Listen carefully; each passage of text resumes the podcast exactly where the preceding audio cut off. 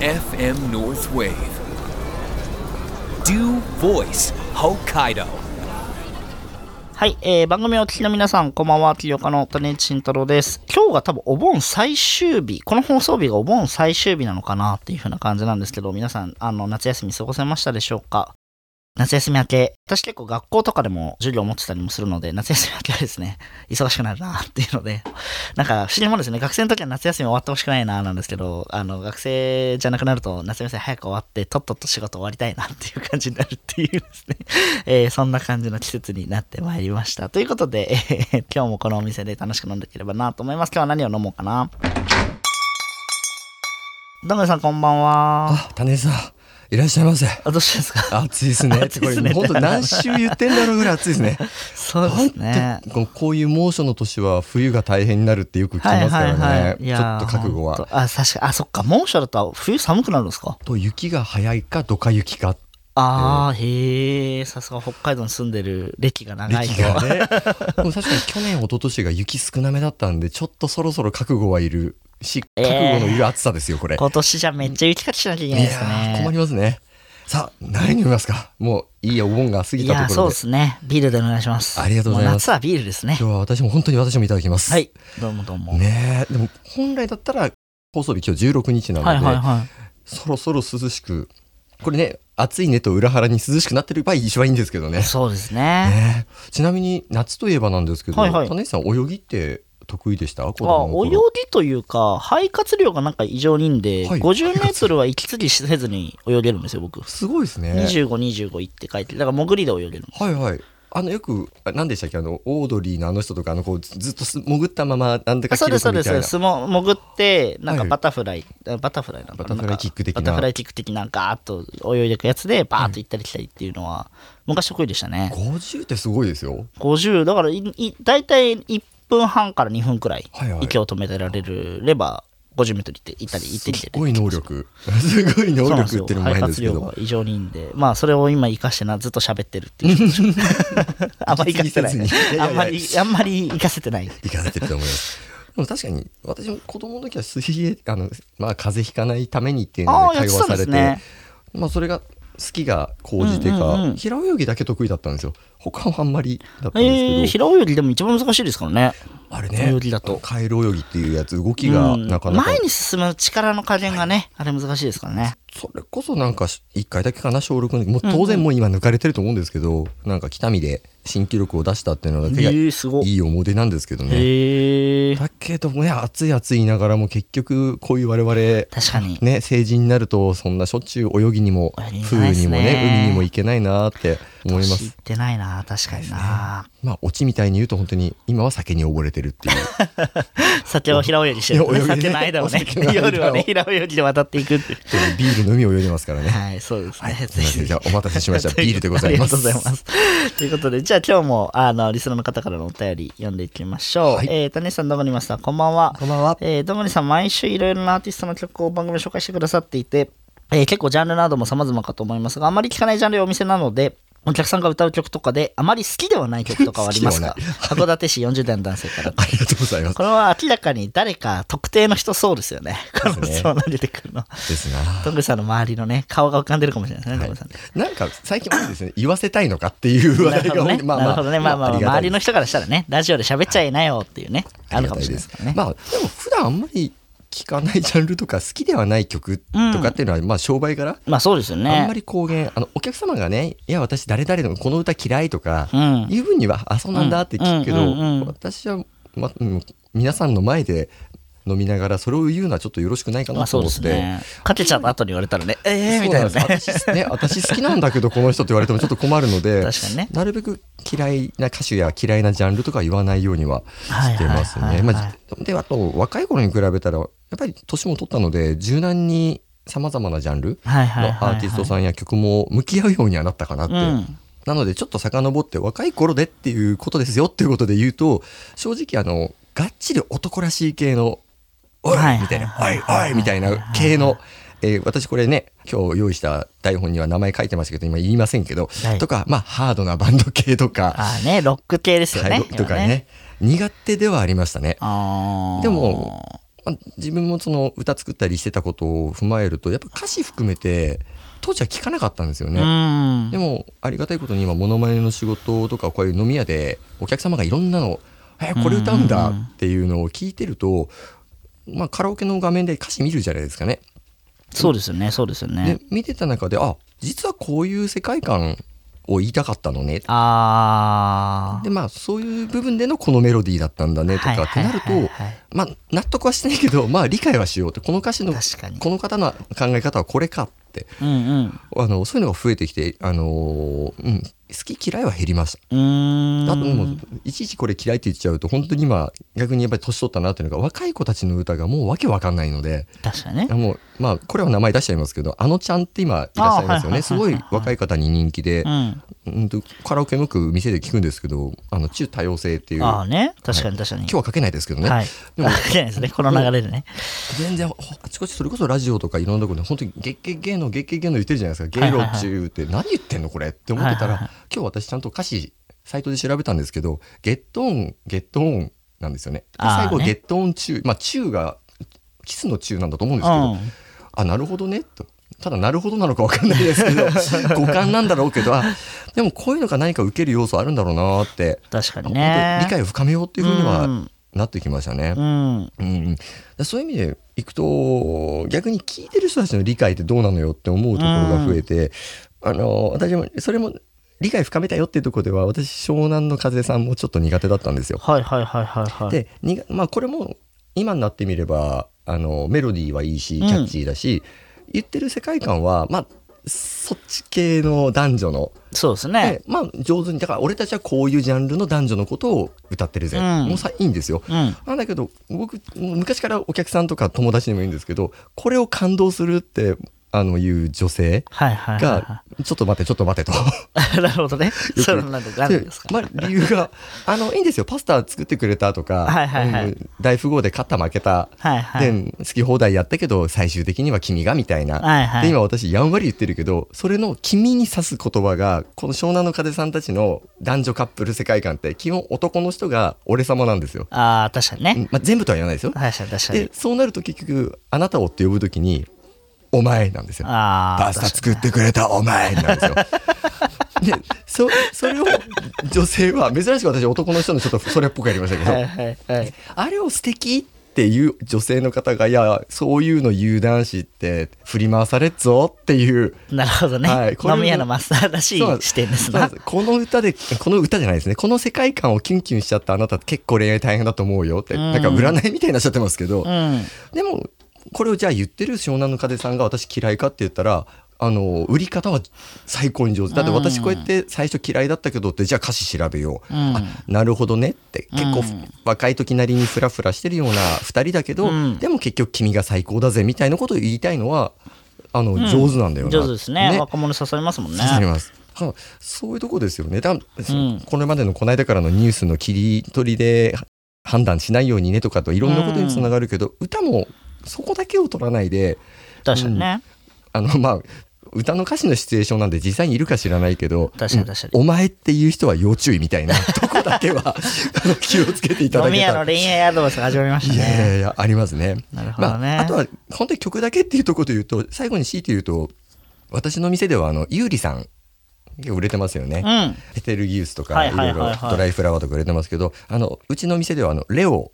はい禁止です。禁止です。禁止です禁止カードあるんですか禁止あのあの私ほろ酔いの時にはいカラオケかかるとこれ、本当のプロモーションビデオも一緒に出るんですけど、はいこれねずるいんですよゴールデンレトリバーちゃあーそういんうことかそういうことかの家族で生まれてからその登場人物の女性がお嫁に行ってそのゴールデンちゃんがまあ、はいはいはい高齢になって亡くなるのを駆けつけて「今までありがとう」回想シーンわーもうそれ見てて私大体な大体歌われるとドワーって泣 くんですよ。なるほどねなるほどねそれ2回続いたんでうちの店もやめてねって あの基本禁止ですね基本禁止ですどうしても泣かしたい人だけ歌ってよっていあうの嫌いな歌っていうよりも泣きたくな泣いちゃうのでやめてくだなさいるってほいうどねありますね今日珍しく超歌の話してますけど今日今週の曲は何なんですかそしたらそうなんですよそういった中で、まあ、さっきの、まあ、しょこれは本当に湘南の風さんが、まあ、相手に対して恋愛の相手に対してお前っていう言わない問題で言うと、ん私95年に「笑っていいとも」に出演させてもらったのはいはいがはい。全国デビューなんですけどはも、いはいはいその時の誰のそっくりさんかっていうと大江千里さんで。ああ、そうなあ、めそれ言ってましたよね。言ってましたよねうんあの眼鏡をかけた今でいう星野源さんみたいな、うんで彼の作る曲ってアル全曲全アルバム全曲のはいはい通してが「君」っていうんですけどその「君」も漢字の「君」じゃないんですよ。あ、カタカナのあのとひらがななんです。へえ。漢字で書く「君」っていうのも距離感が、えーまあそうですよね堅。苦しい君みたいな感じですよね。あってだから彼は彼の今度は大江千里さんのまたえー恋愛世界観での距離感だか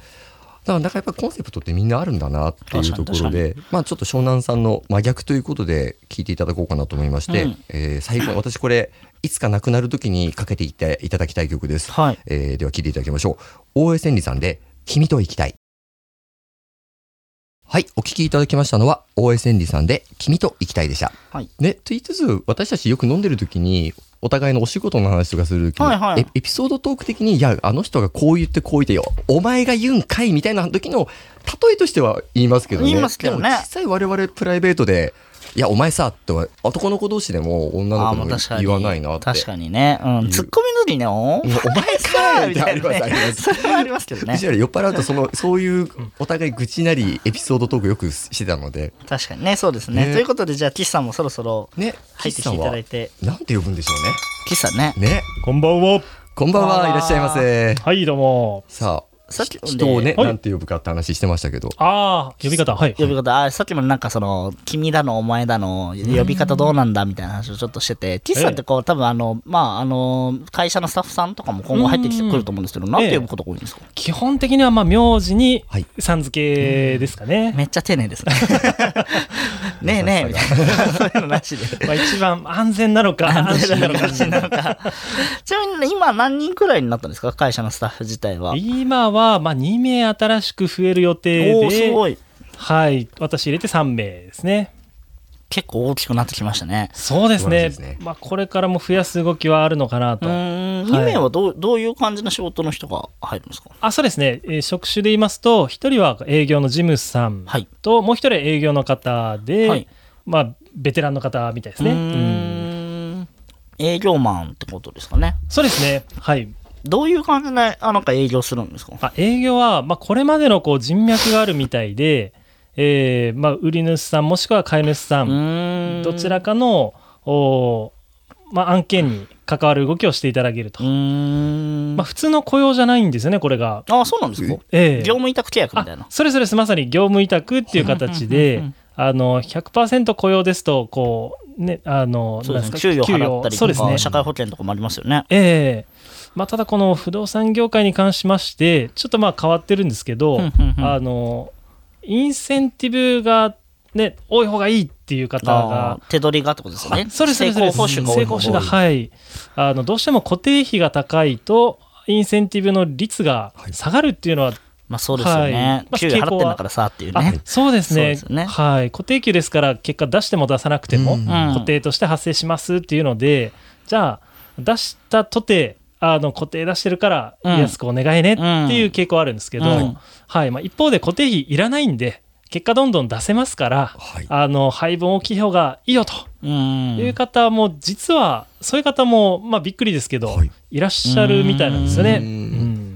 じゃあ、今新しく入られた方はあれなんですか固定給払わない形態。あそうですねまさにもうご自身のこれまでの人脈でやっていきたいよっていう方ははいいらっしゃいますね。えじゃあ、本当に会社からお金をもらわずに仕事だけして、ええ成果が出たらその成果をどれくらい持っていくものなんですかまあそれも本当にピンキリなんですけど、うんうんまあ、数十パーセントの幅で、えーええじゃあ結構、割はいいんですかあ割はもう全然びっくりするぐらい、はいい。どれくらい稼げるものなんですかその、そういう仕事をしてる、その、業務委託というか、うん、あの、その契約形態でやる人は、どれくらい平均というか、業界的にはどれくらい稼いでる人が多いんですかあ業界、まあ、やっぱり自信ある方で、本当に人脈生かしてやられる方は、うん、ほんそうですね、1、2000万とかは全然いらっしゃ、まあねね、多い多い方は全然それより上の方もいらっしゃると思思いますね。じゃあめちゃめちゃ稼げるっちゃ稼げるって感じなんですね。そうですね、もう会社からの案件を頼りにしないやり方ですから、はいももう個人事業主みたいな、感じそういう人は会社に所属するのはなんでなんですかあそうですね、これがまた不思議な理由としましては、うんうんあのその営業マンの方が、宅建の免許を持ってれば、はい。あの独立されて、もう一人であーゴリゴリやっていくとは思うんですけれども、あのまあ、その宅建の免許をお持ちでないとやっぱりあーどこかしらの不動産会社に所属しましてっていう動きになるのかなと。確かに。建てってあれですよね。土地や建物を売る権利、売ることができる免許みたいなやつですそようね。ですね売るか売り買いの売り買いの契約書をおの記名押印ですね、うん捺印したりとか、はい。はい、それがないと売り買いができないってことですそようね。ですね基本的にはうんもうそれが法律で決まっておりますと。まあその不動産会社さんに所属してると、それを持ってる人にその仕事を頼めるから、その通りれがですそメのリ通りッでトみたいす。な。その通りです。契約書の、まあ、作成からが多いですけど、あの、説明責任とか、ああ、まあ確かにそうですよはね。い。あとは、宅建士の名前で応印しますから、うん、そこは持ってない方ができないと、持ってる会社まあそうに、ですよねはい、お願いする感じですかね。確かに確かにちなみになんかそのなんでそういう不動産で人脈あってゴリゴリ成果上げれる人がそうええいう免許を取ら取らないってことが起こるんですかあそうですね、まあ、傾向としましては、あのまあ、営業がかなりお得意な方は、はい人脈作りですとか、まあ、それこそお客さんと飲みに行ったりとか、はいうんあとは足であの何軒もこう回ったりですとか、うんそういう動きをする傾向がありますので、うんどうしてもその宅建の国家資格の勉強をですねあすーる時間の捻出は、うん、ない傾向の方が多いのかなと、まあ、勝手な、ね、認識ですけれども、まあ、一方で、はいあのゴリゴリ営業うんにねあのプライベートの時間も使えますよっていう方はやっぱりそういう動きになっちゃうんですけど、うんはいプライベートはプライベートでしっかりこう住み分けしたいし、まあ、勉強もしたいよってなると宅建免許は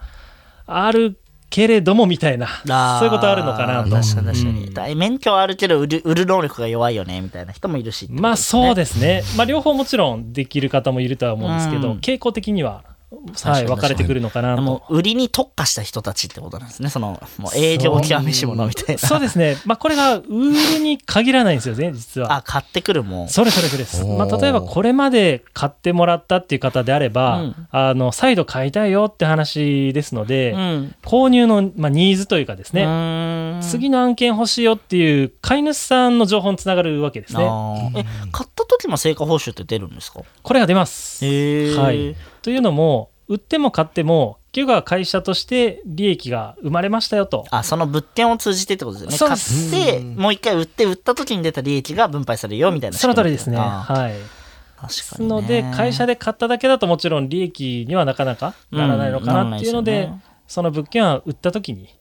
はいは、あ利益が確定するのでその分をこう報酬で何割かお支払いすると。じゃあなんか結構もうフリーランス的な動きになるんですね。そしたらもう時間も自由だし。まあそうですねだからこそ事務所に来る必要はなくなりますね。あーええでももう外を回りまくり。まあそういう傾向は、人に会はっい、多いと思いてますね。へーうんじゃあ結構でもそうそういう働き方って結構なんかリスクが高いから本業持ってる方とかもいらっしゃるんですかそうですね、まあ、本業があって、その本業の人脈を生かすっていう方法もゼロじゃないと思うんですけど、まあ、今回希望されてる方は、もう一本でやりたいですよと。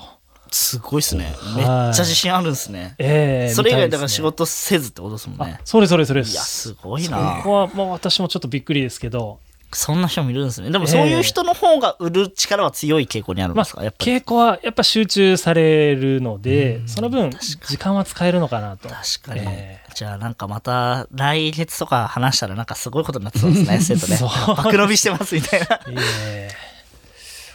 えーはいちなみになんかそういう営業の人が持ってくる案件とかって1ヶ月でどれくらいが平均なもんなんですか平均、まあ、これも、なんというかね、普通に所属してれば、何件みたいながっつり管理するんですけど、うん平均、もう人による気がしますね。うーね。うんん。数件そう、5件前後ぐらいもあれば、人によってはやっぱり、もうゴリゴリ案件持ってくれて、10件、20件みたいな、あじゃあもう数打ち当たるだろうみたいな感じで、ええうおーって持ってきてどうだみたいなあそうです感ねじの人もいるし、はい。まあ、やり方によるかもしれないですね。はあ、営業マンだからそういうのも含めてなんかちょっと不動産だけはちょっと営業とちょっと違いますね普通の業界だから僕とか IT とかですけど、ええ。なんかやっぱまたちょっと違いますもんねなんかそこう、そうですうね。業め界構造がはい。明確な商品があると言っても、例えばその、じゃあ自分だけが販売携わってるかっていうと、別の方も販売で携わってたそりうすでるすよのねで、そうですよはいね、あとまあ免許があるかないかとかあもそれもあります違うとね思うし。えでもあと結構その分配とかその個人でやる方がその専業でやっていけるくらいに分配率がいいっていうのはやっぱなんかすごい業界の特徴ですよね IT とかだと多分本当もなんかお小遣い稼ぎくらいしかならない人紹介したりすあーはるい代理店でフィえーでっていうのってだからなんか結構意外だなってえいう、うん。まあ、性質上やっぱり単価がかなりそ高うですよねいからこそっていうのはあるかもわかんないですね。いや確かに確かにジムの方はどんな感じであのあ入られて仕事するんですかまあ、ジムの方はあのこれまで私がやってた例えば契約の業務ですとかこれまで全部やってましたもんね全部はいやらせてもらってたの でその契約の書類作成ですとか、うんうんうんあとはその次に入ってこられるうん方々の教育のマニュアル作りですとかまあ、物件の管理もしくはえーネットにこう掲載したりする機会もありますああので確かに確かにそのアップロード物件の、はい、アップロードそうですね。確かにはい、あとはその物件買うるにあたりまして、えー補助書類というかあの法務局にうんは行っいて、まあ、いろんな書類をこう発行して、はいはい、はい手元に保管する必要ありますので取りに行ってもらったりみたいなやばいっすね。なんか、いよいよ、岸さんが社長になる。いえいえ いえいよいよ、だから全部今まで一人でされてましたもんね。 全部一人でやってま それしがたやっとこれ、チームでやる体制になそうるですありがたいですね逆に何時間あったら残業とかめっちゃしてたんじゃないですかあ一人でやってたでもこ時れがあの残業自体はそんななかったですね1時間いや、すあごるい、かないかすごいすぎえ、どういう仕事の話し方をしたらそうなる えーっそうてでいすう。ね。まあ、たまにその規約が連チャンで続くと、うあん。あー8時ぐらいまでやってたことありましたけど、まあ、残業で言うと2時間3時間ぐらいありましたけどの今は全然そうですね。うんいやーでもそうですよね。だってなんかもう結構ご家族との時間も対戦されてるイメージありまそうすでし。すね、はいだからめっちゃ容量いいんでしょうね超回してんだろうなみ たいなまあそうです ね考えながらそうですね。うん確かなんか、あの H グループ全体的に残業する人は少ないですよねなんかし夜までお残ってる人ほぼいない気がするそうそうですね、うん、残ってても本当7時前後ぐらい、ですよね、うん8時9時とかになると本当社長一人とかになってたりするんでうん本当にあんま本当にいないなっ残んてですねであのうんでもすごいみんなだから結構じ業務時間内に結構フルで動いてる人多いですよねそうですね、まあ、そういう意味でメリハリは効いてて、うんいいかもわかんないですね。確かに確かに、なんかジムの方とかも含めてもじゃあなんか結構今後岸さん自体は入って楽になるじゃないですか営業もやってくれる人いるし、ジムも増えるし、うん岸さんは何するんですか、あ今後はまたその人増やす動きもそうですし、はいはいあとはあの売って買ってだけでももちろんないですから、うん新しいこの住宅におけるビジネスモデルっていうとこあろー新規事業の創出ですとか、まあ、そういったところに時間割ければ、確かに、はい、なんかいいよりより不動産に入っていくんです ねそうそうですね 極めていく感じなんですね、ええ確かにど何人くらいにするんですか将来的なあそのエステ将ー来ト的会に社まあでも直近5年で言いますと、うん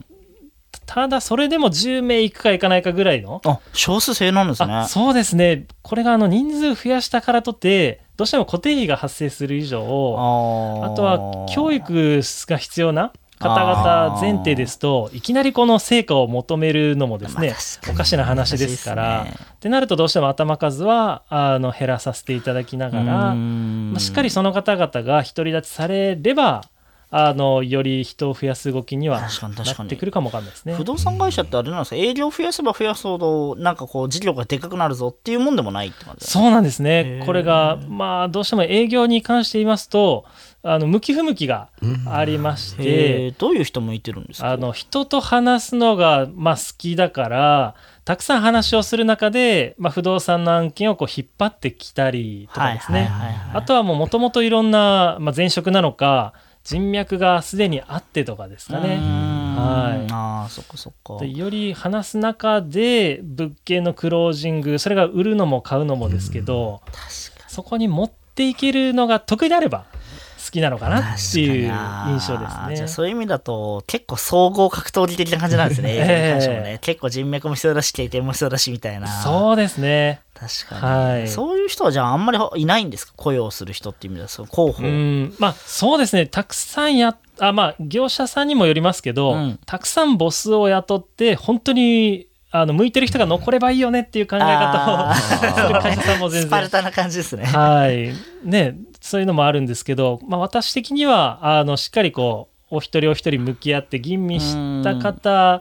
あーでさらにキャリアをこう築いていきたい方に関してはしっかりそのキャリアを実現させてあげたいのあー確でかにそういった意味での教育にはい力を入れたいと思いますね。いやー確か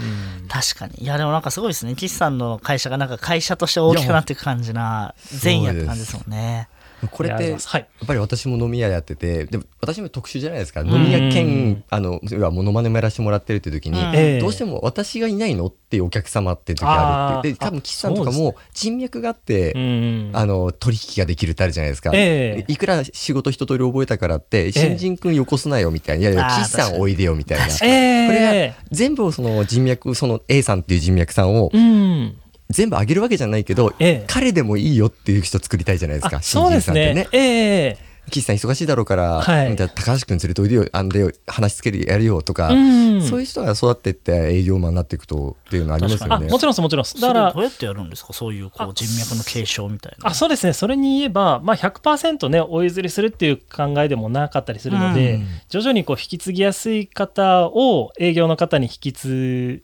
ぐ動きですなねる。ほどねじゃあはい結構地道な引き継ぎというかもう一緒に同席させてあそれちそょれっそとれずつ信頼使わせてみたいそうそうそうなそうそういうのが必要って感じですねそうですね。確かにはい。まあ、許容いただける方にはっていう、はい、出し分けあると思うんですけど。難しいっすよねええ確かにな我々プレイヤーですもんね結そう局のとこでねすね。 結果動いちゃうってい ええう、はい、それはあります ね。超ま超珍しくあの経営トークみた いになってますね そうですね我々3人そうなんですよね。そうですね。確かにな。体壊さないようにしないとですねい我や々。そうですそうねで。すね。でもなんかその不動産のなんかその営業のところでさっきおっしゃった向いてない人のこれはあかんみたいな人はどういう感じなんまですか、あ、あかん、まあ、決してね、うん、ぶった切るわけではもちろんないんですけど、例えばこう、あの、最初でこそ、こう、こうしましょうよっていうう、んうんうんあの、アドバイスというか、うん業務の依頼を行って、うんうん指示通りに動くのはまあ最初しょうがないんですけど、うんそれが変わらない方ってなるうとん、なあーかなかこう自分から案件を作る動きというよりは確かにもう業務というよりも作業になっちゃうんですよね。あーってなってくると営業マンよりはそれこそ営業事務さん契約書はいはいはいはをいはい作りましょうっていうゴールがあっはたいらその業務を作業としてこなす。はい確かに確かに。という意味であの決してダメではないんですけどねうんそういう意味での向き不向きかなっていうあー、感じですね。なるほどですね。うんいやわかります。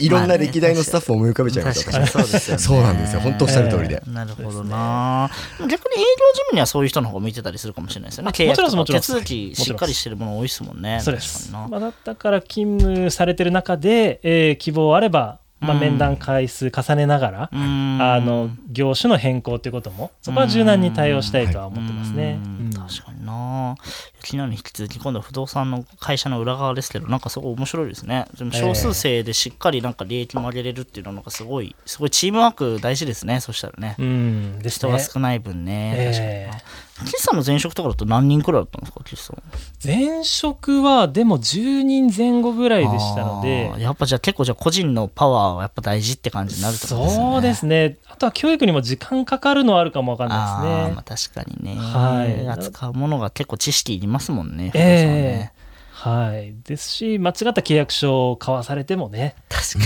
かに大大問題ですよね大変ですからはい大変ですからね確かに、え契約とかに関してはだから結構しばらく岸さんもちゃんと見てっていうのをあ続くんですかそれは、うんはいもちろんですね見させていただいてああ、いやいや。はい、ということで、じゃあそんな感じで、今日のは岸さんの会社の方の話の、あのこの前採用の求人も出てたんで、今まだ教授は募集してるんですよね。まあ、募一応集は、そうですね、はい、現在も一募集は応、はしてい。る感じですけど、まあ、ある程度人も集まってきたということで、はい、素晴らしいですねという経過報告でした。はいはいさあそろそろお店も閉店のお時間ですこの番組では皆様からのメッセージを大募集しております生活のお悩み電気だったり相続だったり、えー不動産のお悩み、それから岸さんのところで働きたいんですけどっていうご連絡 もぜひぜひおお待待ちしてまちすしておりますので。 ぜひ皆様からの自由な内容でですね、気軽にメッセージをお待ちしております。リスナーの皆様からのメッセージを紹介しながら、スナックでの楽しいひとときを過ごしたいと思っております。はい。えー送り先は番組ホームページのメッセージフォームか、えー、ツイッターでハッシュタグ HE ラジオまでお願いします。ハッシュタグはアルファベットで HE カタカナでラジオです。ぜひご参加ください。えーそれでは、ドゥーボイス北海道ラジオの放送はここまで。えー我々はこの後閉店までいます。また来週水曜深夜1時から開店です。おやすみなさい。おやすみなさいありがとうございます。いや、今日も今週も勉強になりましたが、いやいや、面白かったですね。今日なんか私はなんかマニマニアックじゃないけど音楽いや、で話もで音したけ楽ど、話のどんぐりさん面白いんじゃないですか、やっぱ。いや楽しかったですけど、いやねいつも楽しいんですけどね。いいっすね、音楽話ね。そういう意味では種石さんに最後振りたいんですけど、はいはいはいはいあの種石さんミスチル好きじゃないですか。はいはいはい。そそういった中で彼らって激しい歌あの、はいはい方向性の歌詞とはい優しいのとあるんですけど、ベストベストというかマストというかベストいやベストが難難ししいいんんでですすよよねね曲いっぱいあるからだけどであとミシルのいいところは人生のどのフェーズで聴いても大体当てはまるやつがあるんで、あはい変わってくるんですよ好きな曲が、うんうん成長とともに なんであれなんですけどでも今は割とあれですね「キャンディー」って曲が好きですねおうあのキャンディーいつぐらいでしたっけキャンディーキャンディーはねス多分ーパーマーケットなんちゃらでしたっけスーパーマーケットなんでなん2008年とかあギフトとかのことですね、はいは多い分ねそのくらいの曲でございまあすちょっと今度聞いてみたいと思いまよかったら聞いてすみてください、はい、ということでありがとうございましたありがとうございました